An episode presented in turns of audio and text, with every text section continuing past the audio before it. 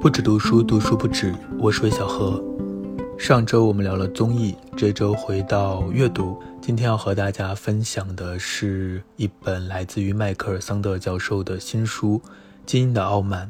这本书之前做了一个小预告，在评论区里，不知道大家有没有读。迈克尔·桑德尔教授可能是最红的一位哈佛教授了吧？我自己对他还是很有好感的，因为大概在十年前。我不知道那是不是第一批中文世界里比较大量的翻译国外的一些大学的公开课，呃，也就是在那个时候，我第一次听到，哦，不对，是看到了他的那个公正课的视频，非常的喜欢。不仅是因为这个课程当中讨论的话题，以及桑德教授的这个讲课风格，还包括那个课堂呈现出来的一种充分讨论的对话的氛围，那是我从来没有体验过的，所以非常的向往。那后来我也读了根据这个课程写作的书，中信出版了这本叫做《公正》的书。这本书《基因的傲慢》是他的一本新书，好像也是根据他一九年的一个课程，然后改写的。那这本书其实主要是想要回应一个现在美国社会非常普遍的，也是一个非常突出的问题，也就是这个精英阶层和普通人之间的这个鸿沟，这种撕裂的、互相怨恨的现象是非常显著的。那桑德尔教授的这本书其实是想要回答这个问题：为什么会出现这样的一种局面，以及有没有什么可以应对的办法？当然，美国的社会现状和我们并不一样，但是关关于这个贫富差距，关于这个阶层之间的鸿沟，关于不同阶层之间的互相的敌意，其实在中国也是有一些借鉴意义的。那这本书的副标题叫做《好的社会该如何定义成功》。可以作为我们进入这本书的一个引子。那么，在这个书页上最大的一行字就是这个书名《精英的傲慢》。什么是精英的傲慢呢？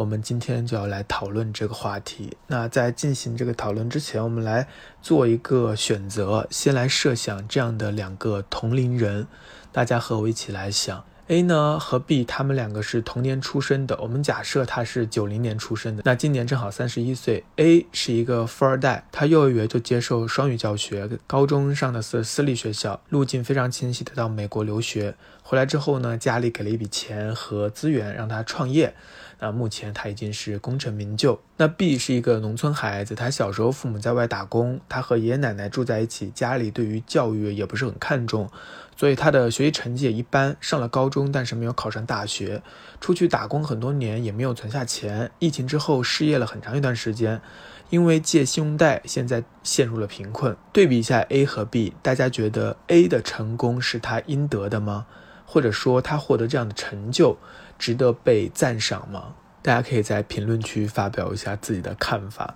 我想可能会有一部分人认为是的，就算 A 没有特别多的努力和付出，但他生在富人家，这就是命，所以这是他应得的。但可能也有很多人会认为 A 的成功很大部分都是来自于家庭的帮助，他只是运气好生在了这个家庭，算不上是他应得的，因为这里面没有他个人太多的努力。在道德上，我们可能更钦佩于白手起家、靠自己的能力获得成就的人，而不是那种。依靠各种捷径的人，那么对于 B 你会怎么看呢？你会认为他是自作自受吗？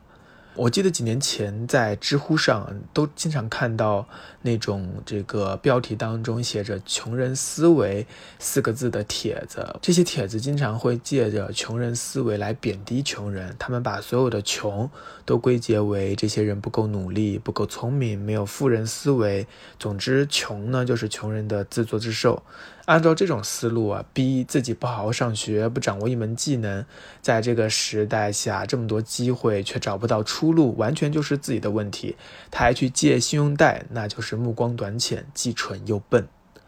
这样想当然非常的傲慢，但是如果我们经常上网的话，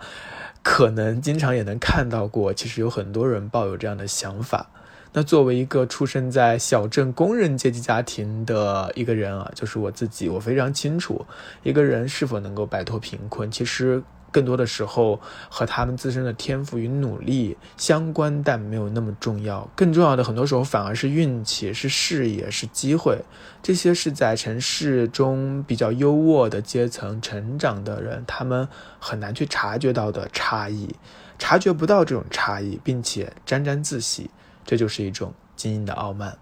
桑德教授认为，这种傲慢的心理就是优绩主义的副作用。所谓优绩主义，就是一种关于如何分配的观念。一个人是否能够获得奖赏，获得多大的奖赏，与他产生的绩效有关。所以，大学理应去录取分数最高的人才，那公司也理应给业绩最好的员工奖励。这听起来完全没有任何问题，不是吗？要知道，多劳多得，能者多得，这是我们心中非常质朴的一条关于分配的理念。但是桑德尔教授从道德哲学出发，他分析或者说他指出了优绩主义当中隐含的一些不公平。在优绩主义的指导下，每个人都发挥自己的长处，然后充分的竞争，这使得那些发挥了自己能量的人能够受到奖励，有一个激励作用，然后能够让他发挥出更多的潜能。这是一个非常良好的一个愿望，但是。我们都知道，影响我们成功的因素不仅仅是我们自己的能力决定的，比如说性别、种族、地区。家庭背景、健康状况等等这些因素，很多时候就是一种运气。你是男是女，在这个社会上获得的机会是很不一样的。你在一个战乱地区或在一个和平地区，你的一个发展前景也是很不一样的。你是什么样的种族，你的家庭背景都决定着你未来面临的很多很多的选择和机会。就像 A，他生在有钱人家，他的家庭更重视教育，他有更多的资源可以调动，而 B 的境遇就要困难得多，可以说 A 和 B 是完全不在同一个起跑线上的。那在这样的一个前提之下，择优奖励真的有他许诺的那么美好吗？一个非常现实的数据，就美国来说，常春藤高校的超过三分之二的学生都来自于收入排名前百分之二十的家庭。优绩主义的伤害，桑德尔教授认为，它其实是固化了阶层，而不是相反。因为我们都知道，阶层的流动很多时候是呃得益于整个大环境的经济增长，但除此之外呢，教育也是阶层流动的一个关键因素。但教育作为一种资源是非常稀缺的，所以我们也会看到很多新闻里很多鸡娃的家长，他们为了抢到这一点红利，在竞争中好跑得更快一点，其实是非常付出很多，甚至有些疯魔的。他们可能会花很多的钱去买一个非常狭小并且并不真的住人的学区房，他们会给孩子报非常多的课外兴趣班。嗯，如果很有钱的话，他们会上私立学校，他们会在。很小的时候就享受双语教学，他们我们可能会带着孩子环游世界。总之，简化一下，如果你有更多的钱，你的孩子就可以接受更好的教育，有更好的未来；而如果相反，那么你的孩子就很难在这场竞争中获胜。那如果所有的教育资源都被这些有钱人或是上层阶层所垄断的话，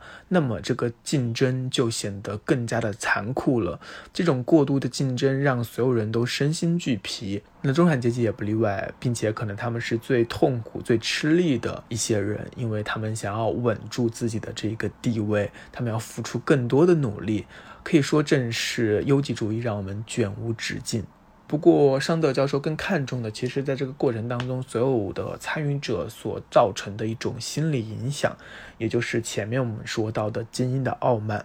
在优绩主义指导下竞争获胜的人，他们往往会认为我获胜了，我付出了努力，呃，当然是我自己的功劳。他们会更少的看到运气的成分，即使他有很多的家庭背景的加持或很多其他的因素，但是他们往往会更加夸大自身的作用，沉迷于自己的成功，沾沾自喜。而对于那些在竞争中失败的人呢，则会产生更强的一种挫败感，因为他们需要为自己的失败负全部的责任，所有的一切都是自己的错。呃，你没有任何的东西可以推诿，你没有任何的借口，并且所有人也都认为这是你的错，这会使他们感到无助、绝望，同时心生怨恨。这样的社会当然是不利于团结，精英和底层会走得越来越远，越来越分裂。它腐蚀了公共利益，导致了胜利者的傲慢和失败者的屈辱。而如果这样的输赢观念贯彻到了生活的方方面面，将会让所有人都不堪重负。在这本书当中，桑德教授从教育啊、工作啊各个领域讨论了优绩主义带来的伤害，同时他也给出了一些建议，比如说大学录取这个部分，呃，很多大学它是从高到低来择优录取的嘛，但他建议呢，可以有一个准入门槛，而不是从高到低择优录取，在准入门槛之上采取抽签制，也就是说，你达了这个分数线之后呢，大家可能谁上谁不上就是一个运气的成分了，这样呢，每个人都能够感受到运。运气的作用，减少竞争者的压力，也减少被录取者的优越感。那现在我们可能就理解了桑德教授他的意思。他在这本书中当中所要做的，其实是想纠正自由主义当中的某种自负。我们从小接受的呃先进教育啊，一个人应该为自己负责，一种个人主义的自由主义的观念，其实在我们身上烙印非常深的。但事实上，很多时候我们是无法完全为自己负责的。这种压力其实对那些背井离乡，特别是这种小镇做题家而言，可能是更加严苛的。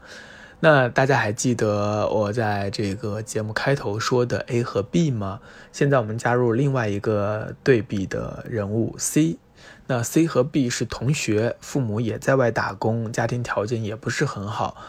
但是呢，这个 C 他就是自己很喜欢上学，而且学习成绩也很好，一路考上了985。毕业之后呢，工作也很努力，顺利的留在了城市。积累了几年之后呢，和朋友创业啊，也是非常的很顺利的啊，小有成就。那么你认为 C 的成就是他应得的吗？相比于 A，他应该获得更多的赞赏吗？那么和 B 比较呢？如果 B 和 C 的差别仅仅是因为 C 比 B 更有学习天分，C 跨越了阶层藩篱而 B 没有，C 是否可以比驳 B，或者说 B 是否应该因为 C 的存在而更加自我谴责呢？我读这本书最大的一个冲击点其实就是在这个地方，